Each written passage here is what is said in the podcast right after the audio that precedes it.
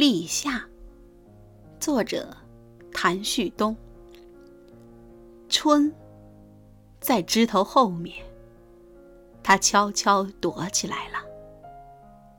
夏天的阳光伸展着肆意的眼神，扫视着花花草草。小鸟只在早晨唱歌。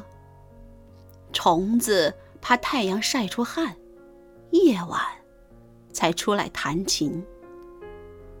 我们在树荫下聊天，云朵不会笑话的。